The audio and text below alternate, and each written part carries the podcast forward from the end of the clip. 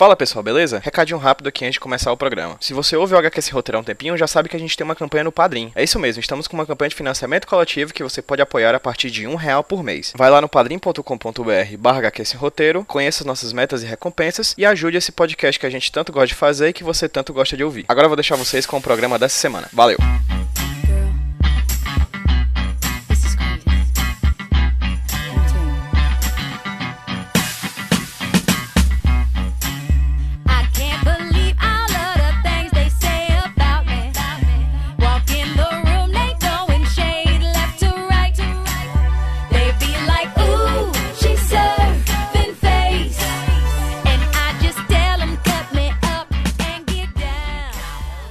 Fala galera, beleza? Quem tá falando com vocês é o Pedro trazendo pra vocês mais um HQ Sem Roteiro Podcast, o podcast de quadrinhos aqui da rede Iradex de Produções Associadas.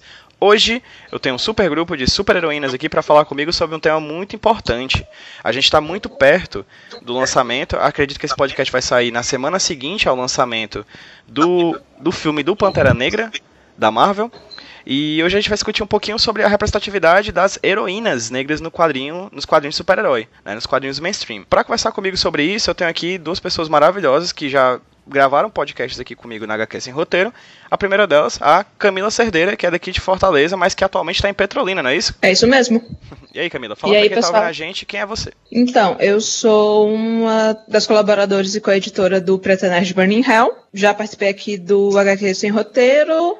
Sou fotógrafa, trabalho também na área de produção teatral e basicamente escrevo sobre cultura nerd. Perfeito. A Camila já participou aqui dos HQ Sem Roteiro sobre representatividade LGBT, um programa muito bom, vai estar linkado aqui no post pra vocês.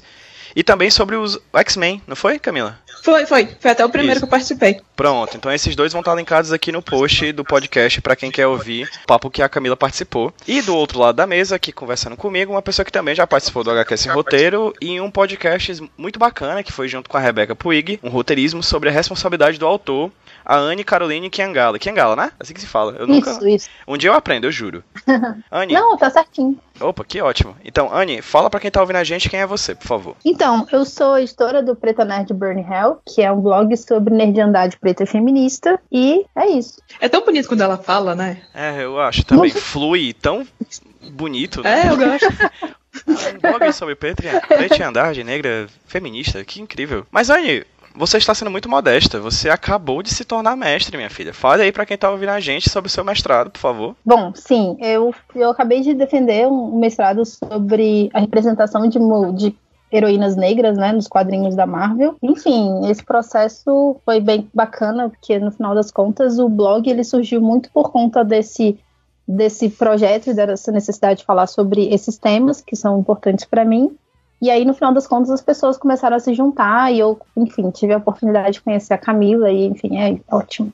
Pronto, gente, é basicamente sobre isso o nosso tema de hoje. A gente vai falar sobre representatividade, sobre heroínas negras. De preferência, a gente vai falar mais sobre a Marvel, ocasionalmente, por causa do filme do Pantera Negra e por causa da pesquisa da Anne também. Mas ocasionalmente, acredito, a gente deva falar sobre as questões, essas questões relacionadas também a personagens da DC Comics, né? E aí eu vou perguntar.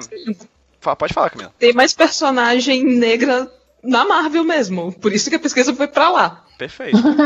Essa é, inclusive, uma questão que a gente deve levar em consideração no papo de hoje, assim. É falar o que, que está sendo representado, quem são essas mulheres, em que momentos elas nasceram nos quadrinhos das páginas, quem criou elas, como elas foram criadas. Eu acho que são todas questões extremamente relevantes, que foram questões, acredito, rele- relevantes para o mestrado da Anne, que vão ser relevantes aqui para o papo também de hoje aqui no HQ Sem Roteiro. E aí eu vou perguntar, inicialmente, para a Anne, começando por ela, Anne, como é que foi, como é que veio o seu interesse de pesquisar sobre essa questão? Bom, é, eu comecei na- lá na graduação a estudar sobre representação de mulheres, né, na literatura, e no final das contas foi muito difícil pensar que, enfim, não tem muitas, muitas escritoras que estão dentro do cânone, então o esforço é muito de ficar procurando e ficar falando sobre, legitimando autoras que não estão no cânone. Então, eu falei um pouco sobre a, a Maria Firmina dos Reis, mas só que no final das contas eu senti que a minha experiência, naquele momento eu fazia roteiros, né, e tal, de quadrinhos,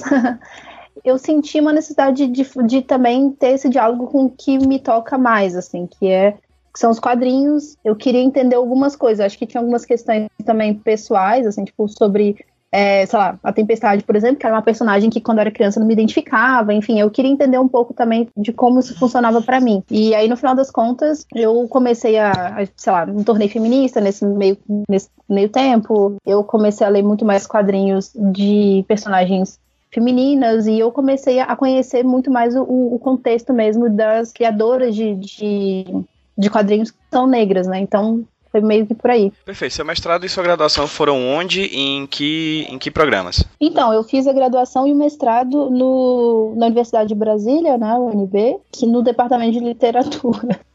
Por, por que essa risada? Eu achei.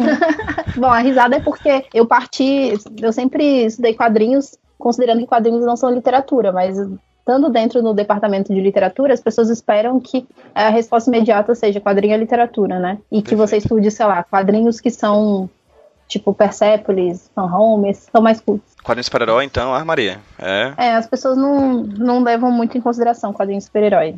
É um pouco complicado. Camila, como é que foi o seu trajetória de leitura para se tornar essa pessoa que hoje escreve para o Preta Nerd Bunny Hells? De preferência focado na nessa questão de quadrinhos, porque eu sei que você assiste série, filme, joga videogame ou mulher pop. Então, como é que foi porque essa questão mais voltada ao quadrinho? Como é que foi a tua leitura até chegar a ser uma editora e escritora do Preta Nerd Bunny Hell? Então, isso é engraçado que eu tava falando com a Anne sobre isso ontem. Que eu não tive escolha. Eu sou a segunda geração de nerd da minha família.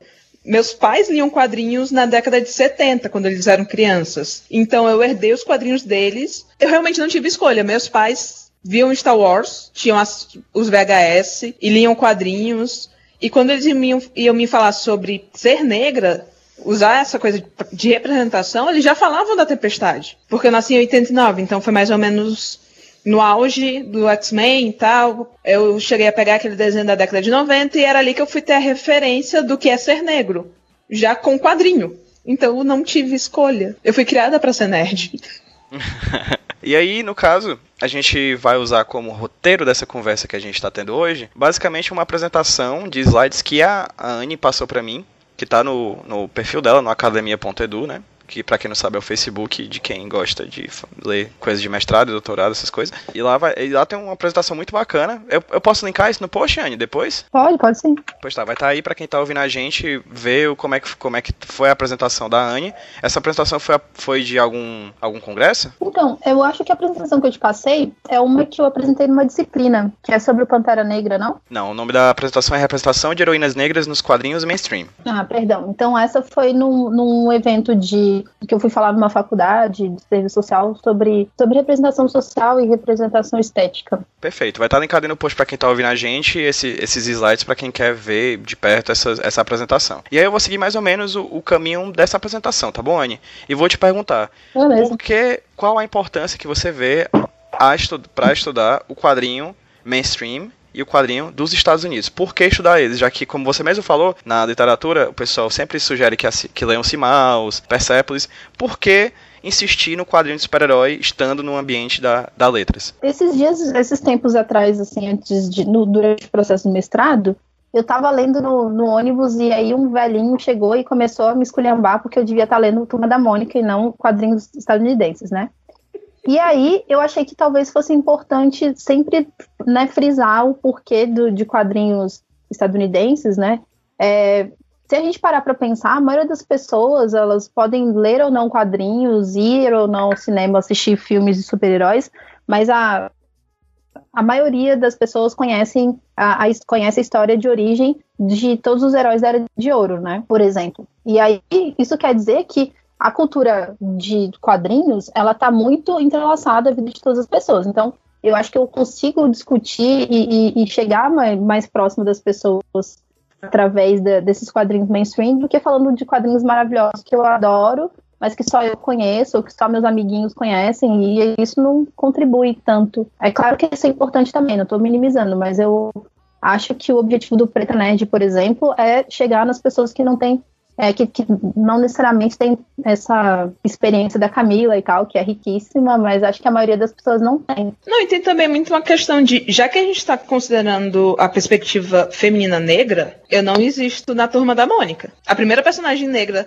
da Turma da Mônica, que é uma menina, foi surgir agora. Porque até a Maria Cascuda, namorada do Cascão, é loira. Então, assim, eu amo Turma da Mônica, cresci lendo, adoro, me vejo na Magali, mas só tem branca. Então, às vezes, a gente acaba se vendo muito mais nessa cultura norte-americana, porque devido ao histórico deles, você tem já um, uma representação negra maior, já que vamos considerar que o Brasil está atrasado 40 anos na luta racial. É por aí, a gente está tá chegando em 68 agora.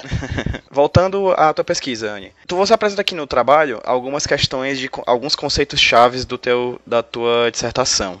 Alguns deles, como por exemplo, colonialismo de poder, imaginário, memórias plantadas. Tem como você falar um, rapidamente, ou pelo menos o tempo que você precisar, claro, sobre cada um desses, é, começando pelo colonialismo do poder, o que seria isso? Geralmente, quando a gente para para pensar em poder, a gente não pensa tanto em como que o poder está relacionado a essa, a essa, essa capacidade de influência, essa capacidade de representação que quem tem poder tem sobre, sobre as pessoas que não têm poder, né? Para mim, talvez isso se conecte de uma maneira muito próxima com o conceito de, de memórias plantadas, porque existe um fio que a, a população, tanto a, a população negra tem, né, da, aqui no, na, na diáspora, que é a herança da escravidão, quanto as pessoas brancas têm de, do- dos privilégios, né? Tipo, de como que, que a naturalidade do, do poder funciona. Então, no, no trabalho, esses dois conceitos, eles se conectam de uma maneira é, que é essa. E acaba isso li- ligando ao imaginário, é isso? Ah, sim, e, e tem isso, assim, o imaginário, é, na verdade, a representação, ela é tudo, ela é a substituição do real pelo que alguém coloca no lugar, né? Então, quando a gente usa a palavra, por exemplo, a gente já está representando porque não é o objetivo, o objeto real. E aí, é, a representação, ela é feita por quem tem poder, né? E, sendo assim, o imaginário que todas as pessoas têm acesso é o imaginário que vem de quem tem poder. Então, é, os quadrinhos mainstream, eles são, sim, um dispositivo de, de poder para as pessoas que, que, sei lá, a gente estiver falando do, dos quadrinhos, do mundo dos quadrinhos mainstream, a gente está basicamente falando de 90 e poucos por cento de homens brancos cis que estão num, num país considerado desenvolvido, né? Tô olhando aqui para o slide onde você fala sobre os conceitos chaves e tem um, um diagrama interessante sobre a indústria de quadrinhos, né? Que é uma indústria que envolve Uhum. muita coisa, né? Envolve indústria, envolve criatividade, envolve audiência. E isso você coloca no, aqui no diagrama que no centro disso tem sempre o imaginário eurocêntrico e capitalista. Você pode explicar um pouquinho mais Uhum. sobre isso? Pois é, assim, essa- essas representações, todas juntas, elas conectadas, elas criam um imaginário. Então, esse imaginário é exatamente o que vai nortear a nossa relação com as coisas. A gente só consegue, sei lá, olhar para uma cadeira e sentar nela, entender que a função dela é de ser sentada, porque já está naturalizado, né? E aí, sendo assim, a- no mundo dos quadrinhos, a, a coisa funciona do mesmo jeito. Assim, à medida que a gente vive num mundo em que é muito naturalizado uma, uma vida de competição, de American Way of Life, de é, sexismo, de racismo, à medida que isso é o que norteia, é o que estrutura o que a gente pensa e como a gente vive, e aí eu tô me colocando nessa, nessa piscina porque o nosso esforço é para sair, né? O tempo inteiro, desconstruir ou descolonizar o pensamento. É, isso faz com que os produtores de quadrinhos, logo consumidores e consumidoras, estejam o tempo inteiro, é, tipo, nessa, nessa redoma de do imaginário capitalista, assim, tipo, à mercê dele, se você não para no momento para pensar sobre isso. E aí, no caso, você fala aqui o, o porquê do quadril mainstream, né? O que a gente falou rapidamente sobre isso, mas o que seria de fato um quadril mainstream? Bom, o quadrinho mainstream, é, eu penso nele, assim, eu penso não, né? A, a China Howard, ela pensa o quadrinho mainstream em oposição ao quadrinho, ao, ao quadrinho underground, né? Então, o underground é aquele que tem, que a distribuição é muito precária no geral, e o quadrinho mainstream é o que tem mais capilaridade, assim, que são grandes empresas, grandes corporações, no caso da Marvel e da DC, que é a grande dicotomia, que é a grande. que são as, as duas grandes, né? A gente tá agora tá vivendo um momento em que existe está crescendo uma terceira via dos quadrinhos que são, a princípio, não são, são underground, mas eles estão conseguindo chegar numa, numa força grande, assim, de consumo. Mas aí, no geral, o quadrinho mainstream, Marvel e DC são essas que têm um grande capital para investir no cinema, em, em outras mídias, inclusive bermuda, chinelo, enfim, coisas que todo mundo tem, acaba, todo mundo que está inserido no, no mercado, né, que consome, tem acesso. E aqui, em determinado momento da apresentação, Anny, você fala também sobre a ficção especulativa. Você acredita que os super-heróis se encaixam nessa questão da ficção especulativa? E por quê? Eu acho que sim, porque super, a- as narrativas de super-heróis, elas estão bem meio que fazendo uma, uma intersecção entre a ficção científica, o terror, o horror.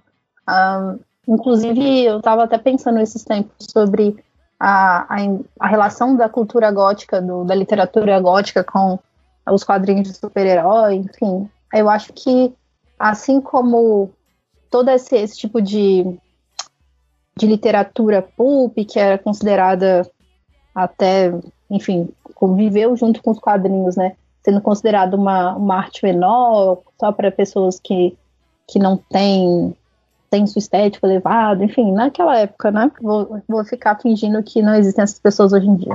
Essas, essa, essa visão é meio que, meio que tipo de que essas, essa, esses gêneros são menores, e aí, como o quadrinho não tem muito, a- muito a perder, ele mistura muito isso, assim. E geralmente os roteiristas hum, que a gente que são mais clássicos, assim, tipo Alan Moore, Grant Morrison, assim, são, são pessoas que são muito influenciadas pelos gêneros que são, entre aspas, considerados pela academia como menores, né? Apesar de serem muito também, de trazerem muito da literatura pro quadrinho, né? Sim, completamente. Mas é porque dentro do, do- da visão tradicional, ficção científica não é considerada litera- literatura, né? E aí, em determinado momento da apresentação, você fala sobre representação, né? Que vai do Uhum. real até o discurso e a linguagem. Eu que sou da comunicação, eu tenho outro tipo de, de leitura sobre essas questões de produção de conteúdo, assim. Eu realmente sou completamente conhecedor Uhum. da perspectiva da letras em relação a, esse, a essa questão da criação de um discurso, né? Da enunciação, do enunciado, etc. Me fala um pouquinho como é que se dá essa representação, talvez até tomando os pró- os próprios quadrinhos como exemplo desse discurso da realidade, dessa realidade, até se tornar um discurso por meio do- das cores e dos super-heróis, dos superpoderes dos quadrinhos? Então, na década de 60, a gente, é, a gente não, mas lá nos Estados Unidos teve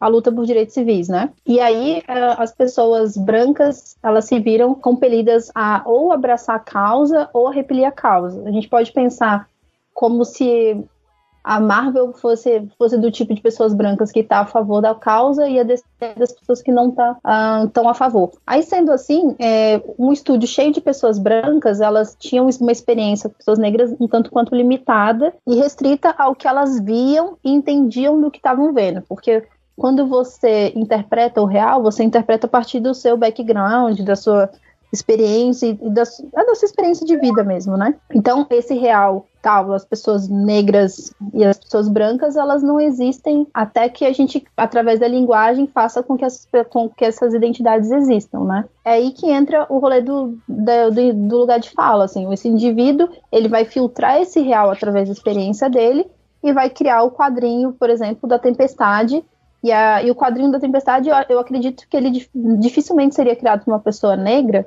porque a Tempestade dos anos 70 é uma personagem branca pintada de preto, de, de marrom, perdão, com, mas assim, com uma, uma experiência completamente filtrada pelo que as pessoas brancas naquela época tinham acesso de informação sobre a África, considerando que a África, tipo, como se fosse uma visão meio exotizante da, da África, como um imenso país, não um grande continente, né? E, enfim, e aí trazendo um pouco da feminilidade, do que é positivo na tempestade, a gente com certeza vai perceber que são é, características associadas ao, ao feminino branco, ao, ao, à delicadeza, enfim, todo, todas as- essas coisas, o cabelo liso. E aí a, a parte que é mais é, que é considerada, que é colocada na história como negativa, são é a parte tribal, e aí está relacionada à negritude, né? Não, mas é realmente essa realidade da tempestade mesmo. Quando ela surgiu, era muito uma personagem branca pintada de marrom. Perfeito. A Tempestade é uma personagem que acho que a gente vai se dedicar um, um tempo a mais a falar sobre ela, porque eu acho que ela é muito icônica desse início, né? Desse movimento de abraço a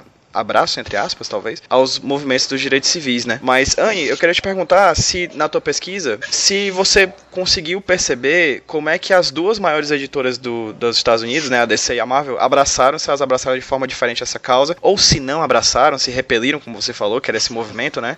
Ou trazer pra perto, ou expulsar pra longe. Como é que foi? Se existe alguma diferenciação entre as duas casas? Bom, eu nunca fui uma grande leitora de DC e a impressão que eu tenho é que existe um esforço muito maior do- da, da DC de manter a tríade, tipo, em cima, assim, manter certos valores no status quo que não, que não mexe, assim. Então você pega o Batman, o Super-Homem e a Mulher Maravilha, eles têm, eles têm uma- umas questões com o imperialismo, enfim, com o colonialismo, que elas não, não mudam tanto com o tempo, assim. Então, é, no final das contas, eu não, não, não li muitos, muita, muito para dizer, assim, como eu li Marvel, mas essa é a, a impressão que eu tenho do que eu li. assim. Então, é curioso perceber como algumas coisas da DC. Você sempre tem essa ideia de que a DC ela vai tratar dos populares, né? A Mulher Maravilha, o Superman, é o Garoto de Ouro, o cara rico. Mas se você conhecer um pouquinho mais, por exemplo, do universo da Mulher Maravilha, você vai perceber que existe a Núbia.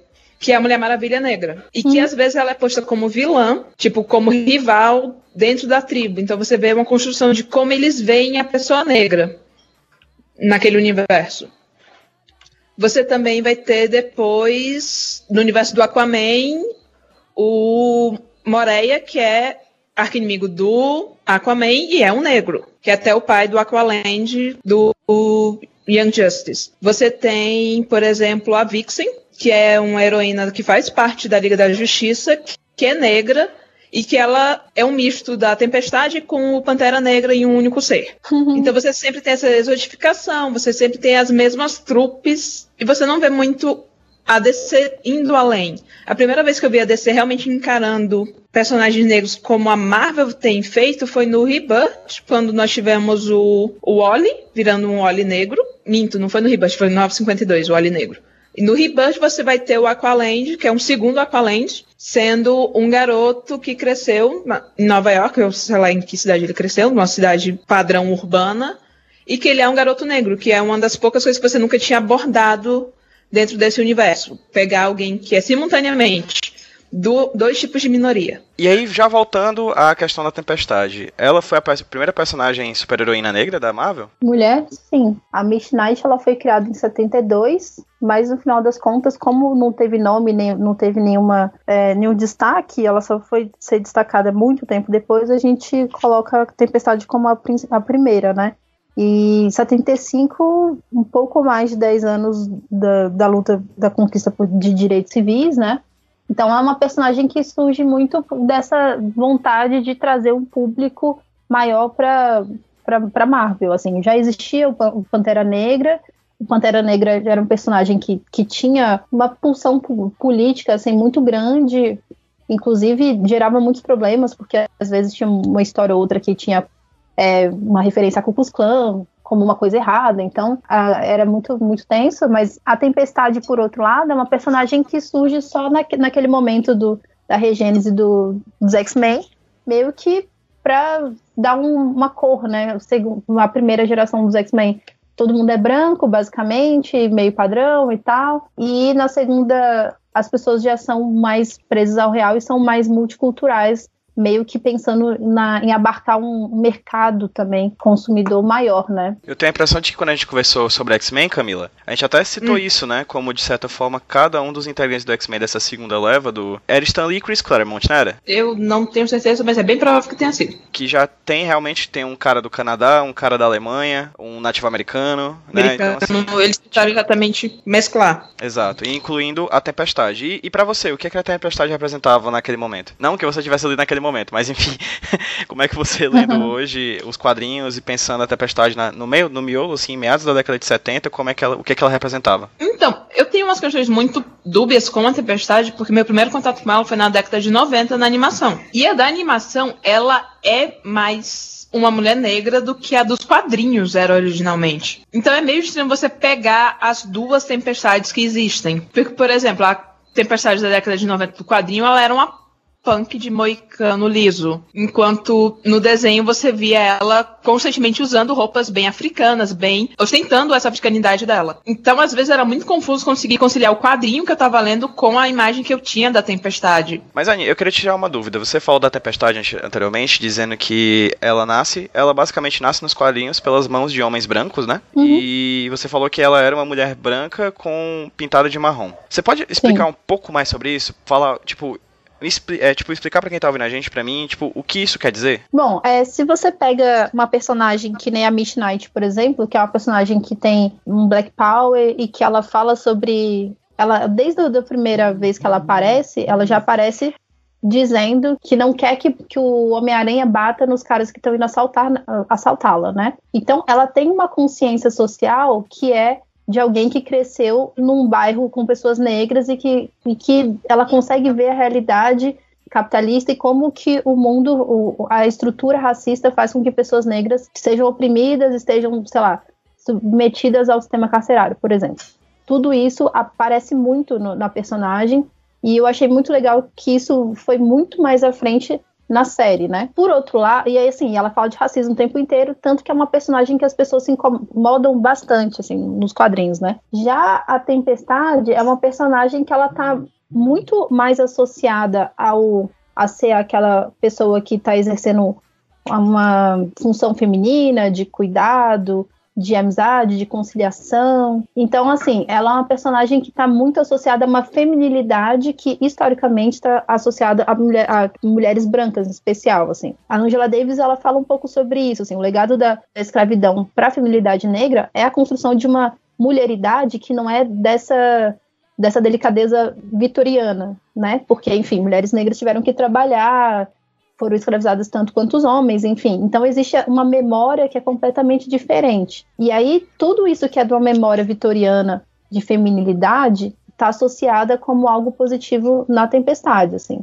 Então ela age o tempo inteiro como uma donzela em perigo, assim, tirando essa parte dos anos 80 que ela que é uma quebra na, na narrativa dela, no geral, ela mesmo hoje em dia, por exemplo, que ela tá com o Moicano de novo, ela meio que a essência da personagem é exatamente trazer uma, uma feminilidade branca, né, historicamente colocada como branca, né, porque enfim, nada disso é real, isso são representações, né? Isso não é real no sentido de que a, a gente vive a partir das representações, não é natural, né? Mas, enfim, existe, então é real nesse sentido.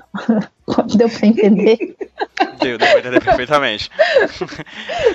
Desculpa. Mas é por isso que eu, é eu sempre falo de real em, em- entre aspas, pra, porque a gente tá falando não do. da- quando a gente fala, já, já a gente tá falando já da representação, né? Não do que é da coisa em si. É pra tentar perceber que a ficção, ela não é mentira, né? Ela é só uma outra realidade, assim, imposta de maneira representativa, né? ela faz parte, assim, a, tanto a ficção quanto outros discursos, e o modo como a gente relaciona com as coisas, tudo isso são, são discursos que estão convivendo e são reais porque a gente torna real o tempo inteiro, né? E aí, nesse sentido, a tempestade que ela torna real é exatamente essa contradição de ser uma personagem que tem a pele negra, mas que ela, na verdade, é. Ela age e ela tá muito. O que é positivo nela tá sempre associado a um, a um padrão vitoriano. Ela é muito esguia, enfim, tudo que não tá associado a etnias negras, né, faz com que ela seja colocada como uma personagem positiva naquela regênese. E no final das contas, o fato dela ser negra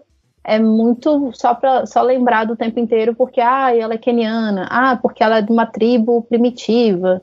Enfim, parece até o fantasma às vezes. Ela é muito aquela representação do bom negro. Ela é educada, ela fala direito, ela se comporta bem, ela tá dentro dos padrões, mas ela é negra. Tem essa dicotomia. Inclusive porque o pai dela é branco, tá, né? É, Eu acho que isso. também tem um pouco disso. E tu falou aí agora uma questão interessante, que diferente do, do Pantera Negra, a Tempestade ela é do Quênia, um país real. E como é que é esse vínculo da Tempestade com essa África, com esse continente africano? A africanidade da, da tempestade, ela é mais, ela não é tão explorada quanto a do Pantera Negra, claro, né?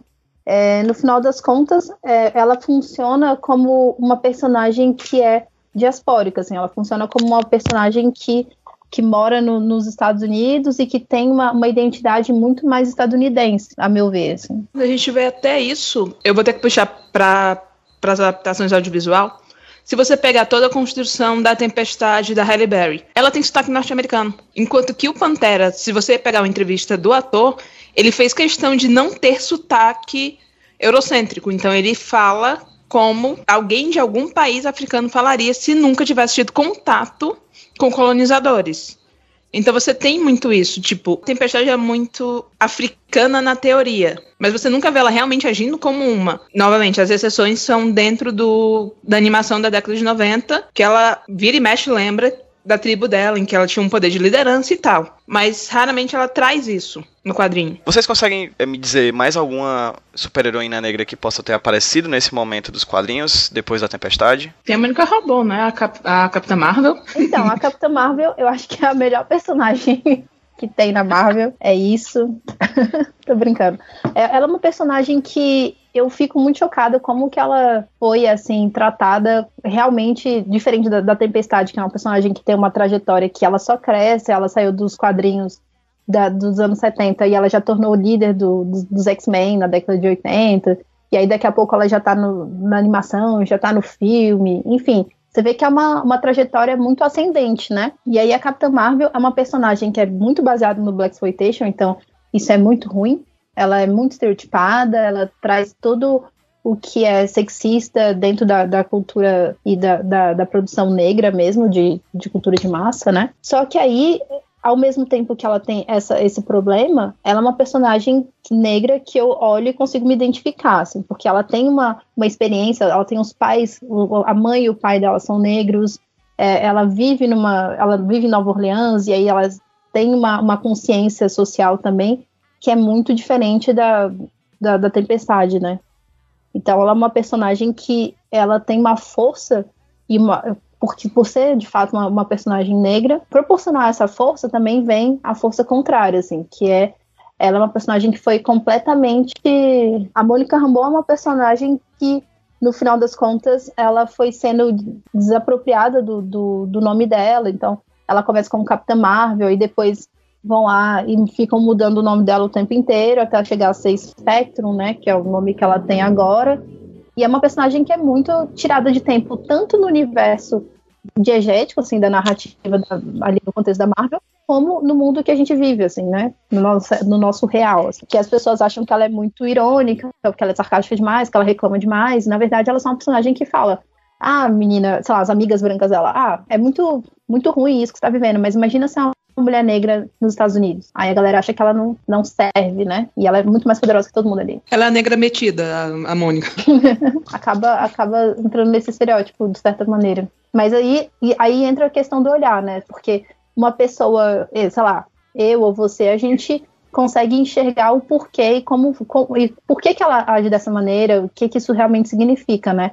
Mas uma Uhum. pessoa que não tem acesso a essas experiências, ela vai ler como simplesmente mais uma negra metida, né? Orgulhosa e tal. Anne, tu falou de uma coisa muito importante aí. Acho que dois, duas questões, dois termos que acho que a gente pode se dedicar um pouquinho a falar mais sobre eles e como eles, de certa forma, podem ter influenciado a produção de quadrinhos. Eu digo podem porque, de fato, eu não li, né? Então eu tô perguntando pra quem sabe, que são vocês, no caso. A primeira delas é o Black Exploitation. O que é o Black Exploitation e ele acabou influenciando a produção de quadrinhos? Bom, o Black Exploitation foi uma, uma estética, um movimento também que se torna político, né?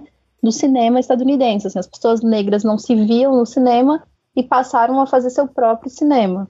É claro que, se por um lado né, a maioria dos produtores eram homens negros, as narrativas elas geralmente giravam em torno de histórias que eram muito sexistas e que exploravam muito o corpo da mulher, mas assim, mas também criou uma série de, de, de elementos, de clichês inclusive, que a gente vai ver muito no mundo dos quadrinhos, assim, principalmente nos heróis de aluguel, né? Assim, a Miss Knight, por exemplo, ela usa o Black Power e ela usa aquela, aqueles, aquelas argolas, né? Brinco de argola, por exemplo, aquelas roupas meio de vinil, assim, macacão vermelho.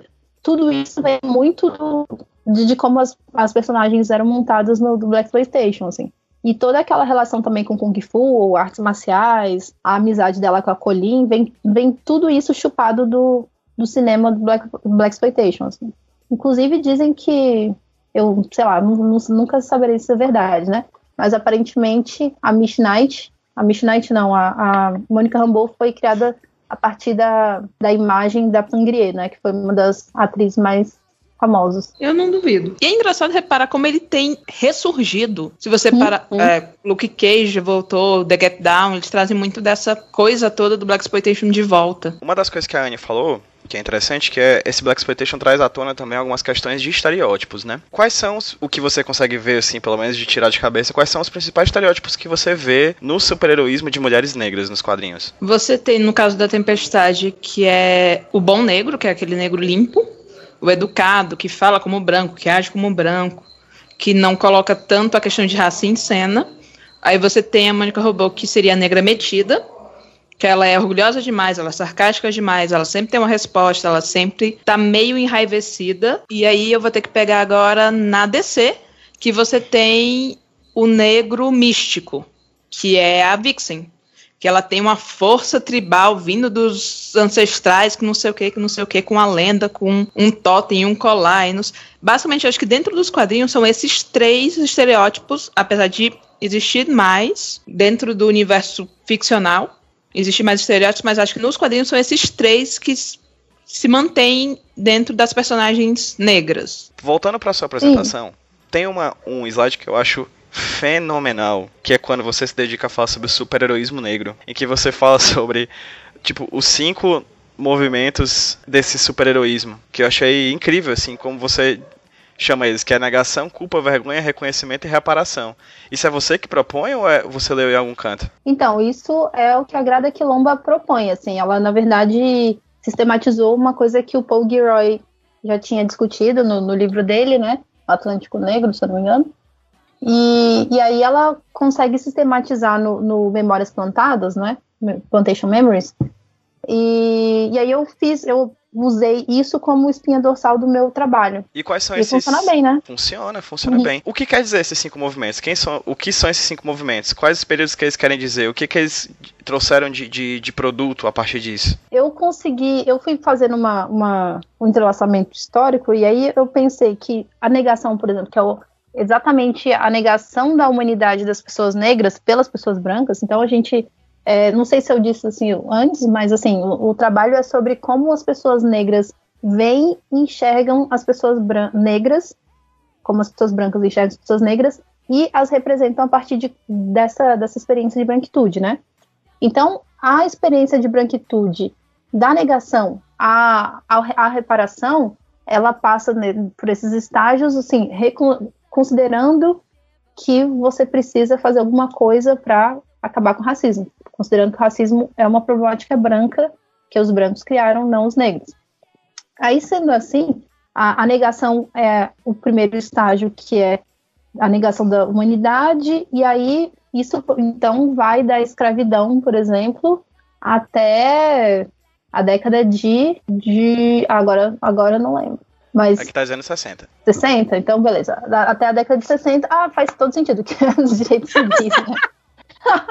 É, então, aí nesse período, por exemplo, a gente tem é, os cartões de visita, um, um bocado de, de, de produto de, de marketing, de, de publicidade, aliás, que desconsideram as pessoas negras como indivíduos, como sujeitos, né?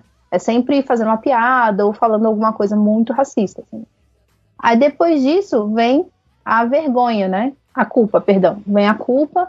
E, e aí, nessa culpa, é exatamente o momento em que as pessoas brancas se dão conta dos privilégios, se dão conta de que são racistas. Isso vai dar uma, uma sensação de que elas precisam fazer alguma coisa a respeito disso. Então, a tempestade é exatamente essa resposta. Assim.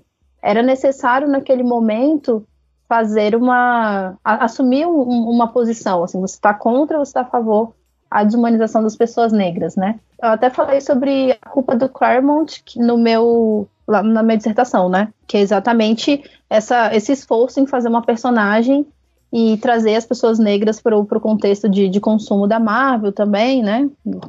Nada é só porque as pessoas são legais, assim. E aí, depois da, da culpa, vem a vergonha, né? Então, a vergonha do, do Tony Isabella, que, foi, que foi a criação que, que, que gerou a criação da. Que motivou a, criação da Midnight. Essa vergonha é exatamente a percepção de que é feio ser racista, né? Esse é feio faz com motiva motivou o roteirista a pensar em uma outra maneira de construir uma pessoa, uma personagem negra. Então ele vai fazer aquele excesso do que é do que é considerado negro naquele momento, naquele momento histórico. Tem o Black Exploitation. Black Exploitation é uma década antes da criação dela, né? Minto. O do Black Black Exploitation, ele é uma mulher na real eu tava falando da Capitã Marvel, que é uma década depois. Mas da da Knight ela acaba sendo muito, muito, muito influenciada por isso, porque eles falam, não, a gente não fez personagem, uma personagem negra, vamos fazer agora uma personagem que seja de fato negra, e aquela negritude, assim, que, sei lá, você não necessariamente. É aquela coisa que hoje em dia tem, né? Tipo assim, de pessoa negra do gueto, uma coisa meio que criando uma, uma, uma ideia de negritude que é unívoca, que todos os negros são assim, para você ser negra. Se você é negra e não é desse jeito, as pessoas te cobram. Tipo, alguém já te perguntou, Camila, assim, tipo, ah, como você é negra e nerd? Nossa. Essas coisas, Não, tipo como assim, você é negra e não sabe negra- sambar. Ah, é. Não, isso é maravilhoso, Nossa realmente é Senhora. fantástico. Como você é negra e você, tipo, não fez uma série de coisas, sei lá, você não gosta de pagode, você não gosta de. Porque não faz isso, não, isso não fazer parte da sua experiência é considerado uma falta de autenticidade. Você precisa provar que você é negra, inclusive. Assim, não basta sofrer racismo, você tem que provar que, é- que você é negra, né? E aí essa personagem traz muito isso, assim, por conta dessa, dessa história da vergonha, né? Aí depois da, da, da vergonha vem o reconhecimento. O reconhecimento é aquele momento em que um indivíduo branco ele vai perceber que, que é uma que ele precisa assumir uma, uma postura, assim, reconhece que existe, vamos fazer uma coisa efetiva para fazer com que isso possa mudar, né? Eu categorizei como a Capitã Marvel, né? Porque é exatamente um grande ponto de mudança a criação dela. Ela é uma personagem que assume o manto de um personagem que era da década de 60, que é o Capitão Marvel, que era um, um personagem que era alienígena, que tinha toda uma mensagem positiva sobre aceitação, e que ele era loiro no, no planeta dele, e aí ele sofria preconceito porque era louro, enfim. e aí, assim, é maravilhoso, né? É- Aí esse povo que, que, que discrimina pessoas loiras acaba se tornando essa personagem. Aí ele morre de câncer, blá blá blá blá. E aí a, a Mônica assume, mas assim, ela assume não sabendo que, que existe esse personagem. Tipo, ah, eu, eu preciso de um nome de super-herói. Ah, vai ser Capitã Marvel. Uma coisa meio, meio doida, assim. Aí ela. Sim, uma inspiração do além que casa, assim, tipo, o personagem tinha morrido há pouco tempo, sabe? E aí ela teve essa inspiração. Aí, esse, nesse reconhecimento, então, a gente vai ver, por exemplo, uma história que é escrita pelo Dwayne McDuffie, em 94, que é que traz, assim, tudo que você possa imaginar de maravilhoso, inclusive Audre Lorde. Tem, tipo assim, coisa, tipo assim, textão de Audre Lorde cabuloso, e tem também ela falando para aquela, naquela altura, o público, o público da Marvel e os produtores de, de conteúdo da Marvel eram a maioria judeus, né? E que a gente no Brasil entende como brancos, mas naquele contexto não são. E então, para aquele a, a mensagem da- desse quadrinho do Dwayne McDuffie, que é, é basicamente assim, vocês, pessoas, vocês que são judeus, vocês precisam se juntar,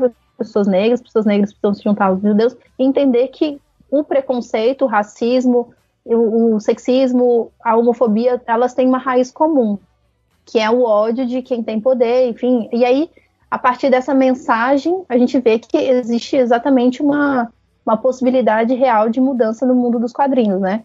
É claro que o Dwayne McDuffie é um cara, foi, né? Ele já faleceu, era um cara negro que fez, que foi muito importante para mudar o, como os quadrinhos eram feitos, né? Como o racismo atuava. Mas a possibilidade dele fazer esse quadrinho já mostra uma, uma mudança enorme, né? E aí, por fim, o último estágio, que eu entendo que é a partir da, da nova Marvel, né, em 2012 para cá, que é o momento em que não só você vai ter uma, uma mudança na a reparação, ela não é só de você tentar fazer a coisa certa, mas você também possibilitar as pessoas que têm aquela identidade delas também representarem não só a si mesmas também, mas como fazer quadrinhos, assim, tipo, dar espaço para as pessoas que não são homens brancos cis heterossexuais, tipo, fazerem quadrinhos, assim. Porque também não adianta só trazer um jornalista, uma escritora de, de best-seller não sei o que, essa galera que já tá no, no mainstream forte só para trazer mais leitores para Marvel. É interessante trazer um pessoal que realmente contribui porque já que há muito tempo, que já está há muito tempo no, no contexto dos quadrinhos e que está aí se esforçando, enfim, é isso. A gente chegou então nos dias atuais, né? Quando você fala nesse movimento de reparação. Camila, Uhum. como é que você vê atualmente é, a produção de quadrinhos de super-herói? Pode ser da Marvel ou da DC, fica à vontade pra falar das duas, caso seja pra esse caso você acha interessante. E as mulheres negras super-heroínas nessas, nessas publicações. Quando a gente pega dessa nova Marvel e acaba refletindo também na nova DC, dos 952 pra cá, a gente tá vendo uma tentativa das editoras de realmente aumentar a diversidade. A Marvel acaba sempre dando alguns passos à frente nisso, porque gente- apesar da gente estar focando aqui em heroínas negras, a gente teve o grande sucesso que foi a Miss Marvel, que é uma heroína não branca, no caso ela é muçulmana, paquistanesa, eu acho. E aí você tem uma narrativa completamente diferente, uma e que foi um grande sucesso. Depois dela a gente veio com a o Young Avengers, você tem a Miss América, que é uma personagem afro-latina, que pouca gente tem o conhecimento que afro-latinos seriam pessoas que têm simultaneamente a ascendência latina, de países da América Latina e negra. Então, no caso, boa parte do Brasil se enquadra nisso, apesar de não se reconhecer como tal. E aí você tem essa heroína que é assim e que não é hétero e que, enfim, é maravilhosa do jeito que ela é. E você tem a Moon Girl, que também foi outro grande sucesso da editora. Ela poderia ser um grande estereótipo de uma negra metida, porque ela é a personagem mais inteligente, inteligente do universo Marvel. E ela tem plena consciência disso. E ela não vai pedir desculpa. E ela não vai baixar a cabeça pra ninguém, mesmo tendo 9 anos de idade. Mas ela é tão carismática de um jeito que ninguém vai parar e pensar, realmente ela é metida. Quando alguém dentro do quadrinho chama, você percebe o quanto tem esse problema de tipo, não, ela tem razão pra estar falando o que tá falando. Os outros é que estão vindo com algum outro problema. Então você tem esse confronto da realidade. Junto com a Munger, você também tem a Riri Williams, que assumiu agora um manto enorme, que é o do Homem de Ferro. Então acho que a gente tem um, tido uma melhora. Eu concordo com a, com a Camila, assim, eu acho que a Moon Girl e a Hiri Williams, elas trazem uma, uma mudança muito grande, que é, pela primeira vez, a gente vai ter personagens é, femininas negras, mulher- aliás, mulheres negras, que são, que não são só músculo, né, são cérebro. Isso é uma, uma quebra de paradigma muito grande, assim. Uma coisa que eu sinto muito falta é na DC ter esse tipo, esse tipo de representação. Por exemplo, a Núbia, ela é uma personagem praticamente esquecida. Só quem lembra, tipo, se você gosta muito da Mulher Maravilha e é negra, você sempre lembra que existe a Núbia. Senão, a maioria das pessoas nem lembra. A Vixen, agora, ela, ironias à parte, a DC na, no audiovisual, na TV especialmente, ela trouxe a primeira heroína negra antes da Marvel. Porque a gente só vai ter agora. A gente teve agora com Luke Cage, você teve agora com o filme do Pantera Negra, heroínas negras no audiovisual. Mas a DC trouxe bem antes. nessa- a Vixen apareceu em Arrow e é uma das protagonistas de Legends of Tomorrow. Então você tem um resgate dessa personagem que tá fazendo muito sucesso. Mas em contrapartida nos quadrinhos você não tem nada dela. Ou nenhuma outra heroína equivalente. Aí complica. E se a gente fala que não tem nada nos quadrinhos, imagina avalie no cinema, né? Ah, teve É. aquele filme da, da, da Mulher Gato com a Não. Halle Berry, né? We don't talk about that. É, não eu teve, né? preciso, Eu precisando dos pontos fracos. Eu achei bacana nessa apresentação que você fez, Anne, pra, essa, pra esse trabalho, que você dedica alguns slides, dois slides inclusive, ao feminino de Wakanda, né? O exército de Wakanda, as mulheres de Wakanda. Por que isso e o, o que, que elas têm de, de, de interessante para que a gente possa analisar? Eu foquei muito na, na é só uma experiência. coisa, desculpa, aproveitando só que o filme vai sair agora, né? E, e a gente já tem informações, a gente ainda não assistiu, a gente tá falando, pra quem tá ouvindo a gente, essa é a primeira gravação de 2018 do HQ Sem Roteiro, tá? Por mais que a gente não tenha falado isso no Uhum. começo. E a gente tá há pouco mais de um mês pro filme do Pantera Negra sair e, consequentemente, a gente vai ter acesso a personagens adaptados dos quadrinhos, mulheres maravilhosas, com, com atrizes incríveis, né, no filme, um elenco arrebatador, assim. E aí fala um pouquinho sobre o, o- o exército feminino de Wakanda, por favor. Então, o, o exército Asdora Milaje, é, ele é composto somente por mulheres, né? E elas são a, a defesa pessoal do, do Pantera Negra, assim. E aí é muito engraçado que, por um lado, isso faz com que a ideia prin- principal seja de que as mulheres têm uma, a força, que, que existe uma inversão aí, né, do, do- desse padrão sexista eurocentro, eurocentrado. Mas aí, é, nesse slide, eu até coloquei umas imagens que dão uma sensação de que elas também estão num papel meio que de dominatrix, né? Assim, existe uma, uma, uma forma muito fetichista de, de como elas são, têm sido representadas. Isso eu falo antes do Tanahasi Coates, né? Acho que quando, quando entra essa nova fase do, do Pantera, que é essa que começou ano passado, 2016, né? Se eu não me engano. Antes disso, as, mesmo roteiristas negros, eles sempre representavam as Dora Milaje como assim, dando uma sensação, uma sensação que, que não, não é dita né, claramente, mas assim, de que elas estão ali para serem, sei lá, parceiras sexuais do Pantera Negra. Isso, é- isso é um fato também, né? Mas sempre como se fossem pessoas que estão ali à disposição dele. Então, duas gurias para um cara, assim. E aí, isso quebra um pouco a ideia de que elas são muito fortes e, e que elas estão ali para serem heroínas, né? Por, por si mesmas, né? E, pelo, e por Wakanda. Daí eu acho mó massa que nessa nova fase do, do Tanahasi, que ele chamou também a Roxane Gay e outras mulheres negras muito importantes para fazer o mundo de Wakanda, né? A gente vai vendo que no final das contas elas têm uma subjetividade que nunca tinha sido explorado antes e que elas que, que essa individualidade delas também está sendo colocada porque ela- elas passam a ter nomes, elas passam a ter uma, uma história, ter sentimentos. E aí, isso que é uma, uma coisa que eu gostaria muito de ver no filme, inclusive, porque antes disso a gente só vê um pouquinho da irmã do, do Pantera, né? Mas no geral as, as Dora Milaje estão ali para salvar o cara caso ele não consiga se salvar sozinho. Ou casar com ele também, né? Se, se ele não arrumar uma mulher. Tipo isso. Então, saiu agora o perfil dos personagens de Pantera Negra, exatamente qual é a função deles dentro da narrativa, mais ou menos. E é muito interessante ver como eles botaram. Eles conseguiram colocar todas as personagens femininas que existiam no universo cinematográfico dentro do universo de Wakanda, fazendo os seus ajustes. Por exemplo, a personagem da Lupita Nyong'o, ela vai ela é a esposa do, do T'Challa, mas ela era uma grande espiã que que tinha uma função, que ela ia para o mundo. Então você tem todo um contexto de tipo, ela é basicamente a Black Widow que desistiu para ficar junto com o T'Challa. E aí você tem a irmã dele, porque nos quadrinhos o T'Challa ele é um super gênio megalomaníaco que faz engenharia, constrói arma, constrói não sei o quê. E no filme eles vão desmembrar isso para várias outros personagens, incluindo várias personagens femininas.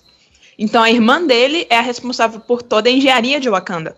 Ela que projetou a armadura dele, ela que projetou todas as armas. Ela tem uma função de inteligência estratégica no filme. E aí você também tem o perfil das guerreiras de Wakanda, que é exatamente que já é seguindo esses novos quadrinhos que saíram em 2016.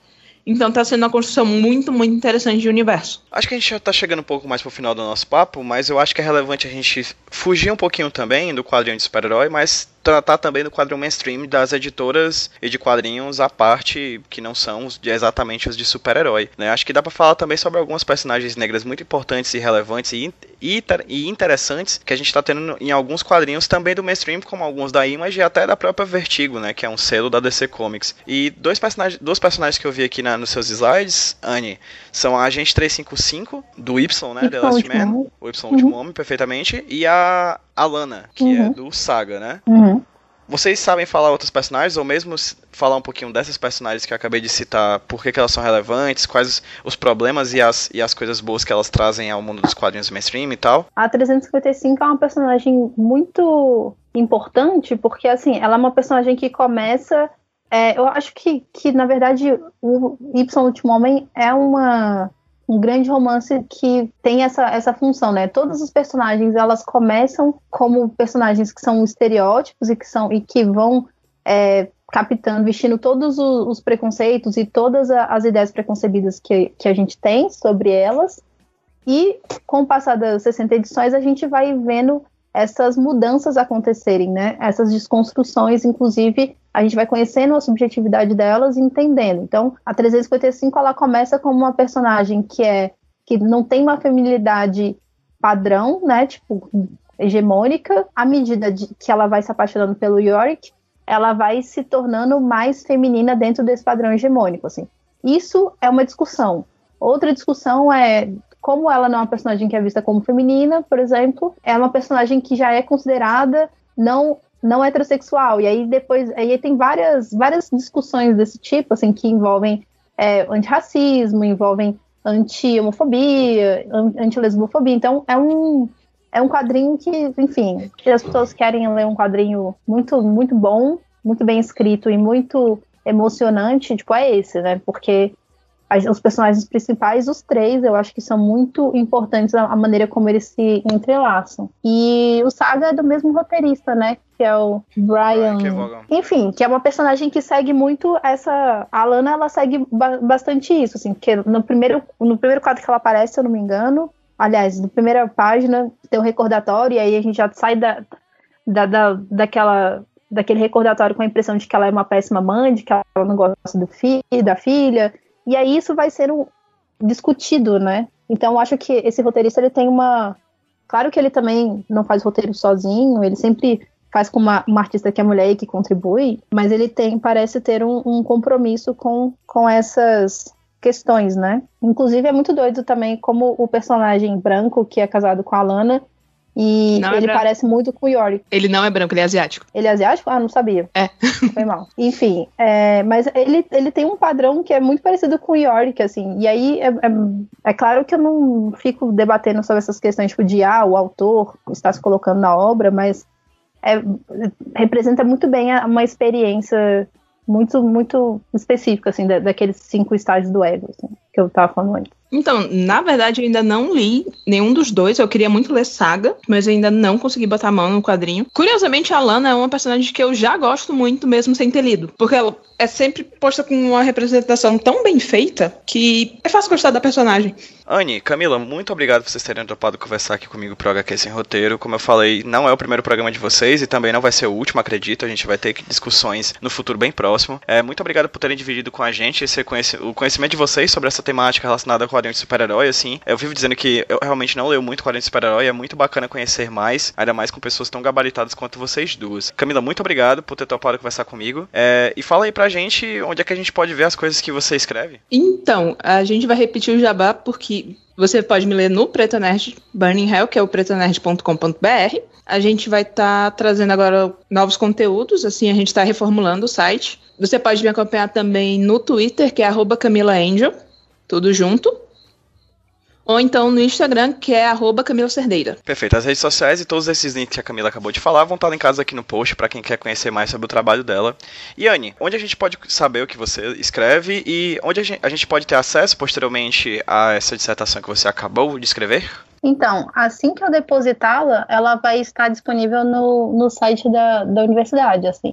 Então, mas eu também devo upar ele na Academia Edu em algum momento, então vai, vai estar acessível sim. No geral, eu sempre tento atualizar lá no Academia Edu, ponto Edu, as apresentações, os textos, os artigos que eu vou fazendo. Gente, por algum motivo qualquer, o programa que eu uso para gravar a conversa acabou não gravando o finalzinho em que a gente se despede dos ouvintes desse podcast, no caso desse programa, sobre as super-heroínas negras. Gostaria de agradecer enormemente a Camila Cerdeira e a Anne Caroline Kiangala, ambas do Preta Nerd Bunny Hell, por terem dividido com a gente esse conhecimento maravilhoso que elas têm sobre, a, sobre o super-heroísmo das mulheres negras nos quadrinhos mainstream da, dos Estados Unidos. Muito obrigado, Anne, muito obrigado, Camila.